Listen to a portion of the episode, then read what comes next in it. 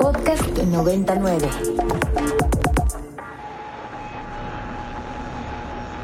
Las palabras pertenecen al aire. Y el viento no tiene por qué llevárselas. Con la llegada de los podcasts, la radio vive otra oportunidad. Esto es Segundo Aire. Conversaciones que el aire nos trajo, pero el viento no se pudo llevar. Todos los jueves encuentra un nuevo episodio con lo mejor de la propuesta cultural y musical de Ibero 90.9.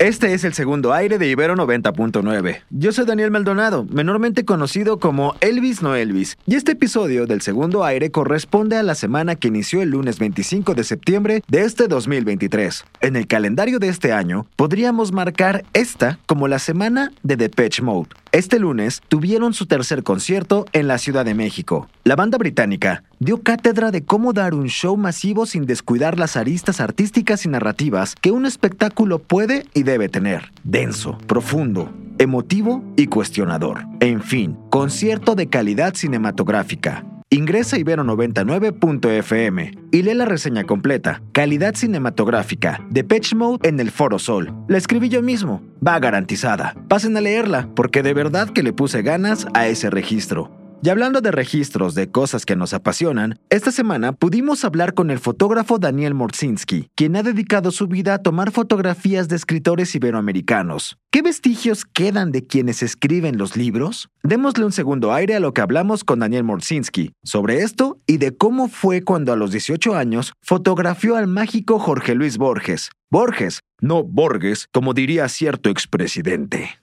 ¿Cómo alguien a los 18 años toma una fotografía de Jorge Luis Borges? Bueno, eh, a los 18 años, pero cabe señalar que fue en el año 1978. Y creo que es importante porque era una época totalmente analógica, donde no había teléfonos móviles, donde no había internet. Y en realidad para mí, la fotografía en ese momento era un recurso para acercarme a los escritores que admiraba.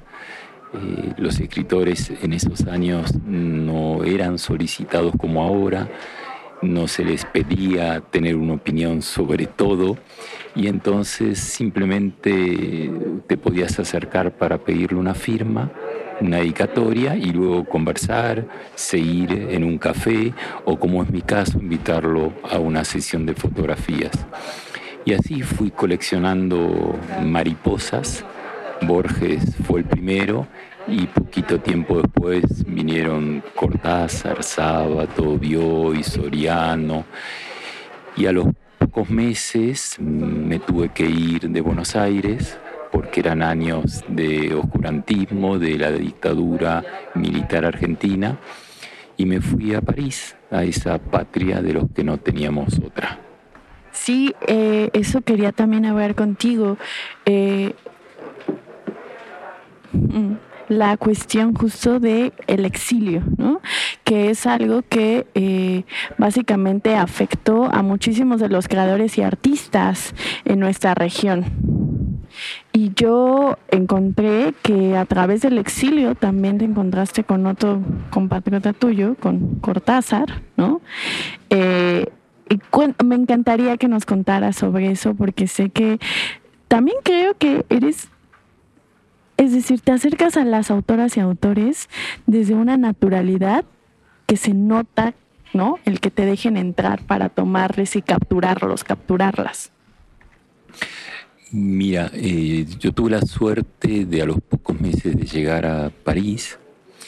Yo estaba, siempre soy de esos jóvenes latinoamericanos que no sabían, que no estaban convencidos si de grandes iban a ser jugadores de ajedrez o jugadores de fútbol, escritores o fotógrafos, pero tenían una convicción, cualquiera de esas cuatro cosas o de las infinitas sueños que teníamos, iba a suceder en París.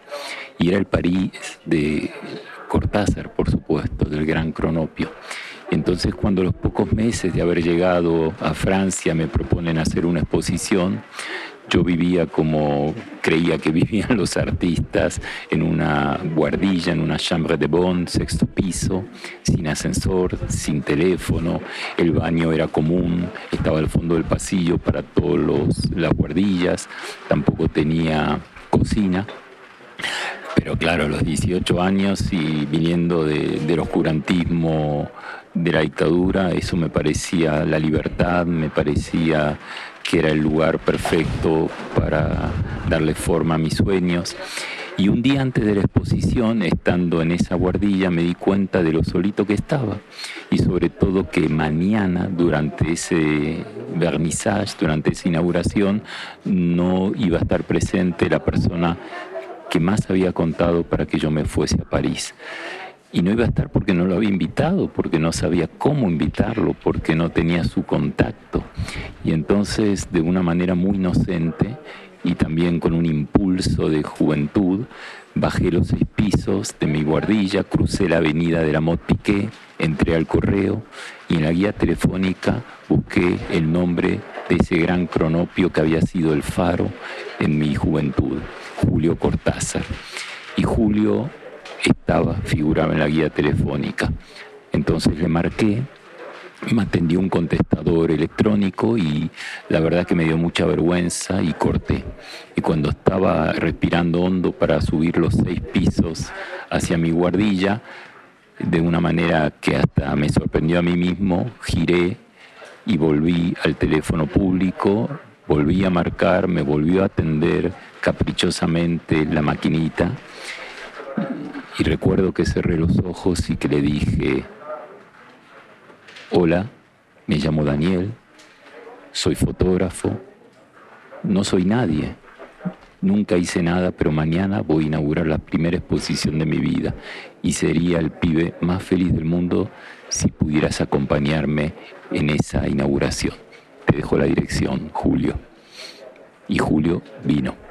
Así lo conocí, luego nos hicimos amigos, lo fotografié, pero es una anécdota que para mí tiene un solo valor, que no es el de mis propias vanidades, sino el de la generosidad infinita de Julio Cortázar, que una tarde de invierno se puso el sobre todo y en lugar de ir al Pompidou, al Jeu de Pomme o a cualquiera de los increíbles museos que hay en París, se fue a conocer a ese pibe que no es nadie y que nunca hizo nada, pero que tenía algo por el cual quería conocerme. Sí, ahora que te escucho, creo que muchas, muchos de nosotros tenemos estos encuentros, a lo mejor no necesariamente físicos como la fortuna que tú tuviste, pero sí a través de los textos con nuestras autoras y autores. Y, y eso, son como faros que nos permiten cambiar y dirigir nuestros caminos y reencontrarnos, ¿no? Y ahora que decías a Julio como faro, yo quería, yo quería preguntarte, ¿cómo, ¿cómo fue ese momento en que dijiste, yo soy el fotógrafo de las escritoras, de los escritores, y a esto quiero dedicar gran parte de mi carrera? Mira, la verdad es que yo nunca me autodenominé el fotógrafo de los escritores. La primera vez que lo escuché me pareció feíto, me pareció vanidoso, me salió creo que urticaria, me picaba todo. Eh, luego, eh, cuando lo escuchaba, sentía que la gente lo decía con cariño, que era como una etiqueta pero no reductora, sino como, como que un espacio que me he ganado foto a foto, año tras año, y entonces no, no, corrijo a nadie, eh, faltaría más. Pero, pero me, sorprendió la primera vez que, escuché lo de fotógrafo de los escritores. Y con respecto a la segunda parte de la pregunta, pues la verdad es que nunca me lo propuse y tardé muchos años en darme cuenta que todo empezó con Borges, que luego vino Cortázar, que meses después había conocido, leído y retratado al gran Ernesto Sábato, Adolfo Bioy Casares, eh, Osvaldo Soriano, Pero Daniel Morsinski no se quedó en la típica fotografía de los autores junto a los libreros. ¿Cuántas veces no hemos visto esa imagen tan pero tan gastada? Morsinski se adentra en la vida de los autores y les ha propuesto fotografías que indagan sobre su personalidad y su relación con las obras que han escrito afortunadamente, y tal vez por eso también estamos viviendo un momento tan dulce y tan rico en la lengua española. La la técnica que tú has decidido es la fotografía, ¿no? Que es como este montaje en el tiempo y nos permite conocer tu visión de esas autoras y autores en un tiempo determinado. Eh, la forma en la que tú lo haces es muy, muy especial. Pienso justo en esta foto que vi que le hiciste a Marina Pérez Agua, ¿no? Que es bellísima para quienes no sé, y gran escritora, ¿no? Siete formas de morir en Texas, es increíble. Eh, Qué valiente, qué valiente, qué actual con todo lo que está pasando.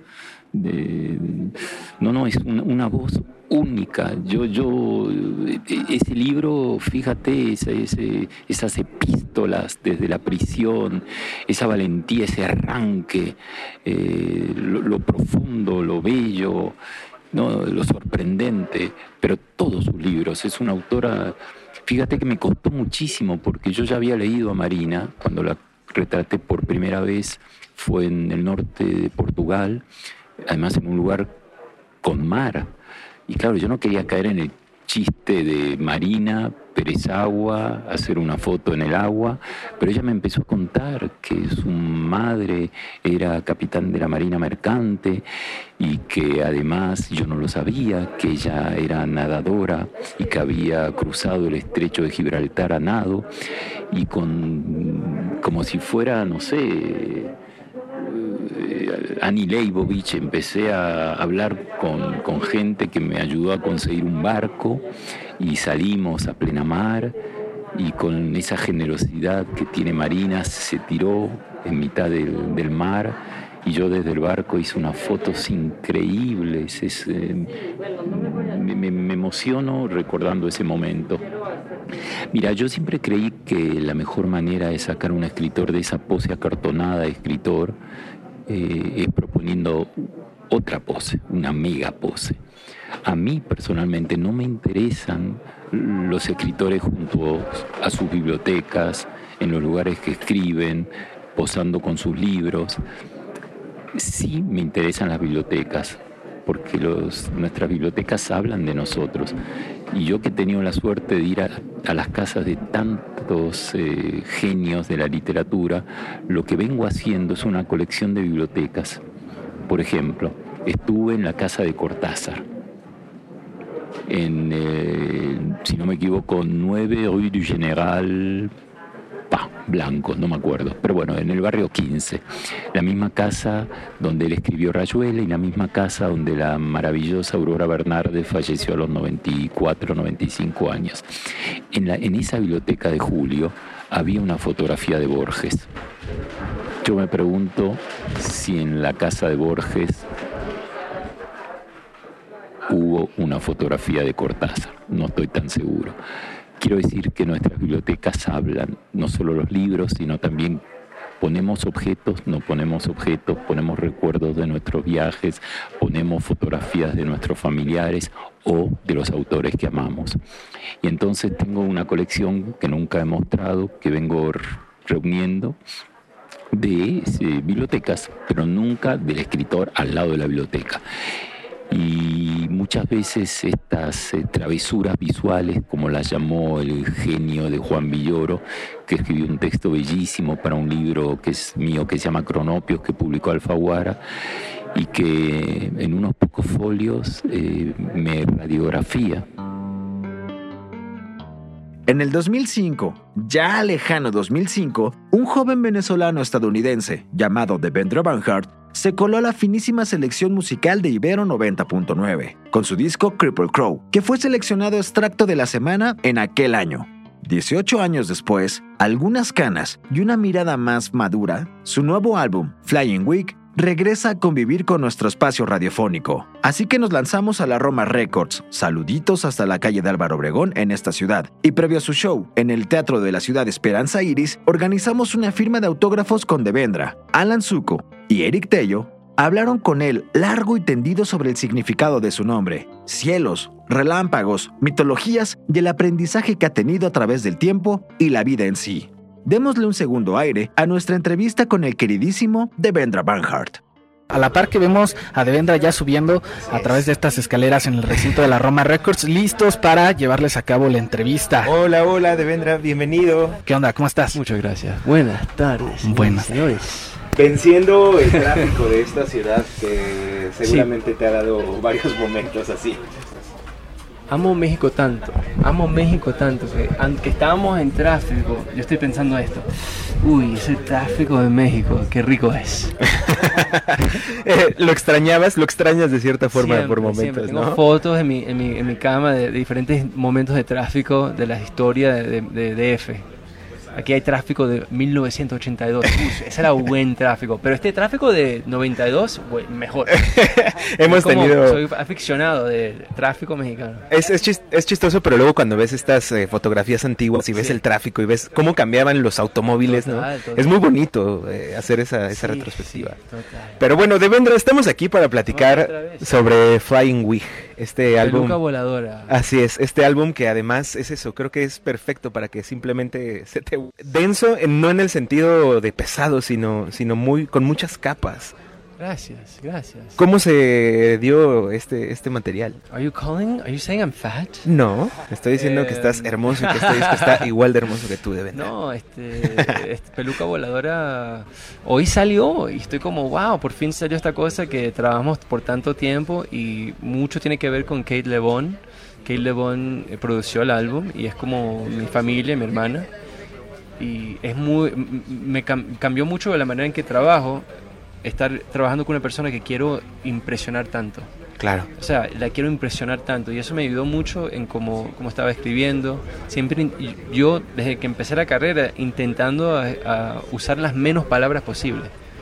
Y creo que logré usar menos palabras que normalmente en este álbum y sí, es un poquito pesado, pero no es que es pesado, que es más como la sombra, la sombra de la, de la, felici- de la felicidad, pues. Y además que tiene muchas texturas sonoras que por ahí estamos comentando cuando hicimos una escucha, digo, de manera visceral completa del disco porque acaba de salir, pero ya con los adelantos que habías compartido antes, de que se siente como de alguna manera una especie de cápsula del tiempo, no sé si al futuro si al pasado, hay, hay, hay varias texturas ahí y además ya nos habías dado un adelanto hace un año cuando tocaste acá en el Festival Marvin con Ron una versión acústica y escucharla ahora es completamente diferente con todos esos elementos de producción. ¿Cómo puedes describir justamente este sonido? Ah, eh, wow, se me olvidó que creo que este es un, esto es un, uno de los lugares donde tocaba esa canción, porque a- acabamos de terminar de, de mezc- estamos mezclando el álbum todavía, pero ya sabía la canción, se la toqué aquí y bueno, y, y hoy la toqué otra vez ya después que ha sido desarrollada y ya que es como adulta esta canción. Y para nosotros es exactamente como tú dijiste, no, no quiero hacer una cosa que, wow, esto es de, de una cosa futurística y tampoco quiero hacer una cosa súper como nostálgica del pasado quiero que existe como en otra dimensión, una dimensión de... Y bueno, la mejor manera de expli- explicarlo es como... eh, es como una... una ¿Cómo se dice? Landscape. Un Paisaje. Un paisaje. paisaje a donde, a donde todas tus fantasías se murieron y renacieron como sueños muertos. Wow. Y es un lugar de sombra, un lugar de sombra, un lugar crepuscular. ¿Por qué quisiste ir a ese, lugar? ¿Qué te llevó? Eh, ese lugar me interesa muchísimo. Ese lugar es como el lugar donde existen mis miedos, ese lugar donde existen las cosas liminales, las cosas que, estoy viendo, creo, creo que vi y me volteo y no están ahí todavía, no están ahí. Entonces, esas cosas que vi- viven en, en la, en la pe- perífera de nuestra conciencia, siempre son las cosas que me parecen más interesantes. Yo creo que estamos, en- sé, sé que estamos, no creo. creo que esto es una disquera, no sé. Sí. ¿Es un Starbucks de repente? Ah, no sé qué vendan, Creo, la verdad. no sé, es que no puedo, creo que es disquera. Pero claro, este es un lugar que, que es totalmente, es hecho de ese, de ese espacio liminal. Todo aquí, es- es- esto es pura arte, pura poesía y pura, pura expresión que viene de ese lugar que no es exactamente un sueño y no, y no es exactamente estar desper- despierto. Pero me imagino que debe ser un reto conceptualizar algo tan abstracto, ¿no? ¿Cómo encontraste ese camino en donde algo, pues eso, tan, tan, tan liminal como tú lo dices, logró tener una forma pues tan eh, asequible para nosotros que lo escuchamos? Bueno, no sé cómo se hace exac- exactamente, pero una cosa que sí vi es que eh, para como pintar esa escena general, esa atmósfera generalmente, lo que hacíamos era como encontrábamos imágenes específicas. Entonces yo le decía a Kate, ok, esta canción quiero que, que suene, suene como una persona que tiene un trabajo en uno de esos edificios de business de downtown, de- de- de- muy muy altos y, y tienen un, sabes tienen una posición alta y todo y, y quiero que suene como si la acaban de, de ¿cómo se dice fire? botar de su trabajo ¿Despedir? Sí. la, la- la acaban de despedir y está con la mano así por el vidrio mirando la ciudad, llorando, ha perdido todo, pero la misma vez está pensando secretamente, wow, me liberaron. Entonces, esa es la- hacer eso. Entonces, así empezábamos todas las, las sesiones. Y a mí me llama mucho la atención porque por ahí estuve leyendo acerca de cómo eh, en la para la producción de este álbum se recluyeron en una cabaña y hablando de estos lugares que son entre oníricos y físicos y que están completamente eh, desdibujadas esas líneas, ¿qué tal, ¿cuál es la importancia del espacio físico en el que te rodeas para crear y conceptualizar eh, este, este álbum? Bueno, me parece muy importante, la arquitectura afecta la manera en que nosotros pensamos, igualmente como la, la moda ah, afecta la manera que nos sentimos en nuestros cuerpos. La, la moda es como una arquitectura muy personal de nuestro cuerpo. La arquitectura es una, es una cosa donde vivimos, vivimos nuestras vidas. en. Entonces es muy importante la arquitectura, entonces el espacio donde estamos. Y a la misma vez, por ejemplo, este, esta disquera, que me encanta, la Roma muy famosa, es un puente a llegar a ese lugar a donde tú estás bailando con una cosa más metafísica, estás bailando con un sueño, como yo dije yo, estás bailando con, con, con la cosa que de verdad nos hace humanos, pero que la, la sociedad no quiere en verdad como admitir. Pero este, eh, si, si- si tu- nosotros tuviéramos una sociedad que no estaría totalmente enferma, esta disquera sería más grande que casi todos los edificios en, en, en nuestra ciudad. Una biblioteca enorme. Sí, y exacto. justo a mí me llama también muchísimo la atención cómo te relacionas con este aspecto de las esencias, porque después de una carrera tan fructífera con tantas buenas canciones y tantos buenos discos, ¿cómo te relacionas para seguir creando algo y mantener que sea la misma esencia, pero que sea algo nuevo, porque la verdad es que eh, Flying Week suena diferente a los, a los trabajos anteriores. ¿Cómo te relacionas con esa eh, propia personalidad que creas a través de la música? Bueno, siempre trabajando con gente que, como te dije, quiero impresionar, por ejemplo, Kate LeBon. Y también, ¿por qué sigo haciendo lo que hago? Es porque dos razones. Una es porque todavía no he escrito una canción que me gusta. Y se- segundo, porque todavía sigo, me sigo equivocando y sigo fallando. Y, y me- y sigo teniendo miedo. Sigo, sigo con el corazón roto. Eh, eh, ¿sabes? Sigo haciendo todo eso es como sigue y, y- y- eso me sigue escri- y sigo escribiendo. No sé cómo explicarlo pero porque eso me that keeps me writing still. Sí. the fact that I keep fucking up Y por ejemplo, ¿cuáles serían las características de esta canción urónica, utópica, ideal que estás buscando a lo largo de este tiempo? ¿Hay alguna característica principal o lo sabrás cuando lo escuches? yo creo que nunca la voy a encontrar la verdad. Yo sé que nunca la voy a encontrar. Es así. Va a ser una instrumental sin cantar o instrumento Ahora, ahora que platicabas esta, esta forma y esta concepción que tienes, te imaginé un poco como Sísifo, este, total ¿sabes? Empujando la piedra me hacia arriba. yo soy super Sisyphus y mi vida es super Sisyphus Y, y probablemente nunca llegues es que, hasta, es que hasta nunca, arriba. exacto, y, y ni, ni cae, sigo, sigo tratando, totalmente, súper, me encanta eso. Eh, Devendra, también, bueno, Que no me encanta, pero me encanta, pero no me es, encanta. es una, pero me es una buena analogía, porque al final siento que también esta carrera, si bien es pesada, es difícil, es cansada, también de repente esa bola seguro sientes que la estás empujando Bueno, hacia abajo, ¿no? Claro, y la misma vez, la, o sea, es como, es como uno puede pensar que es un sacrificio, en una manera sí es, porque yo vivo, bueno, no sé, en, un- en una manera he sacrificado, he he hecho un sacrificio y no tengo familia, vivo solo, eh, he hecho esto total, estoy totalmente dedicado a esto en mi vida. Y a la misma vez, sacrificio, la raíz de esa palabra es trabajo sagrado. Entonces, imagínate si tú tienes, tienes tu hijo, tu hija, lo que sea, y es como no, no dormido, ta, ta, ta, es un sacrificio, no, es lo, lo máximo. Entonces, nuestro trabajo debería ser un sacrificio. Nuestro trabajo deberíamos tener esa actitud de que es un, de que un, hay una cosa que tú no estás perdiendo nada, solamente estás dando, igual que te da a ti. Claro. Ahora, creo que también, eh, y me gustaría saber saber tu, tu, postura al respecto, eh, hay muchos artistas que probablemente están eh, pensando o, buscando la manera de subsistir, la manera de encontrar pues ese equilibrio entre, claro, me encanta hacerlo por amor al arte, como decimos coloquialmente, pero también quiero encontrar la manera de vivir de esto. En tu caso, digo, o sea, suena muy trillado. ¿Qué consejo les darías? Pero no más que consejo, ¿cómo fue para ti encontrar esa forma? ¿Cuál es el consejo? El consejo en verdad es como, el consejo es abandónate a lo que estás intentando hacer. No te preocupes tanto en qué piensa el resto de la gente, pero siempre comparte. Y es importante. O sea, lo que piensa la otra gente, eh, claro, te va a afectar mucho, sí, pero no hagas tu trabajo solamente para eso es como sé como una, una abeja que va para la miel y ya. Y busca esa miel. Y esa miel es como tu regalo, tu responsabilidad. Y ser responsable con tu regalo, lo que sea. Y no tiene que ser música. Claro, porque estamos hablando en el contexto de música. Si una persona que quiere hacer música y quiere, tiene ese, ese sentido, especialmente si te están diciendo que no lo hagas, especialmente si no tienes el apoyo de tu familia, de tu pareja, de, tu, de, de tus amigos y amigues, de tu escuela, de tu comunidad, especialmente si no tienes ese apoyo, intenta hacerlo. Pero no intentes solamente con un dedito, tienes que tirarte completamente al mar. Tienes que tirarte completamente. Y si fallas, ok, sabes que fallaste. Y tampoco, y también prepara para fallar 10.000 veces. Prepárate para caerte en la, de, cara casi todo los, cada dos segundos. Hay que estar preparado para eso. Y el mundo te va a rechazar por mucho tiempo. Y ese es tu, ese es tu camino de fuego. Después va y ya, ese es mi consejo.